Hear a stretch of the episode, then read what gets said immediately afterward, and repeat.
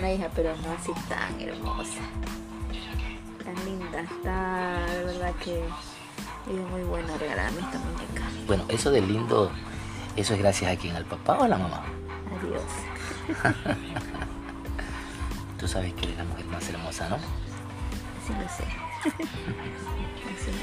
Digo. Cuéntame, eh, ¿has tenido de pronto alguna situación, de pronto problemas, por ejemplo, ahora cuando estás dando de, de lactar y todo eso, ¿no? ¿no? No, no has sentido alguna vez que te, como que te ha molestado algo?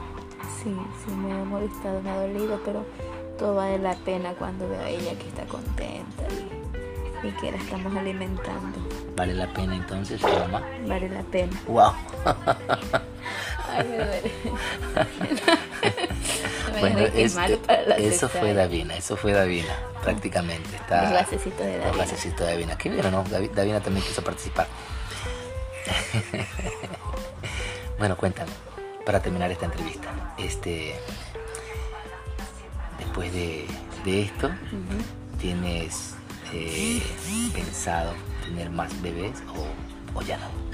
Sí, sí quisiera uno más, una- un hermanito para el hermanito, aunque ya tiene, pero igual sí quisiera.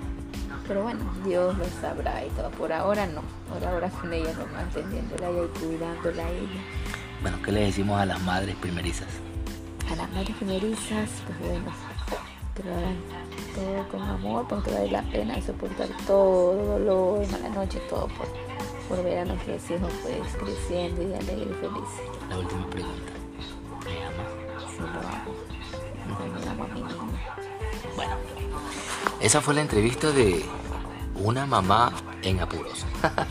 Natalia, muchas gracias amigos. Espero que eh, reproduzcan este podcast y lo compartan también con todos. Éxitos y Dios le bendiga.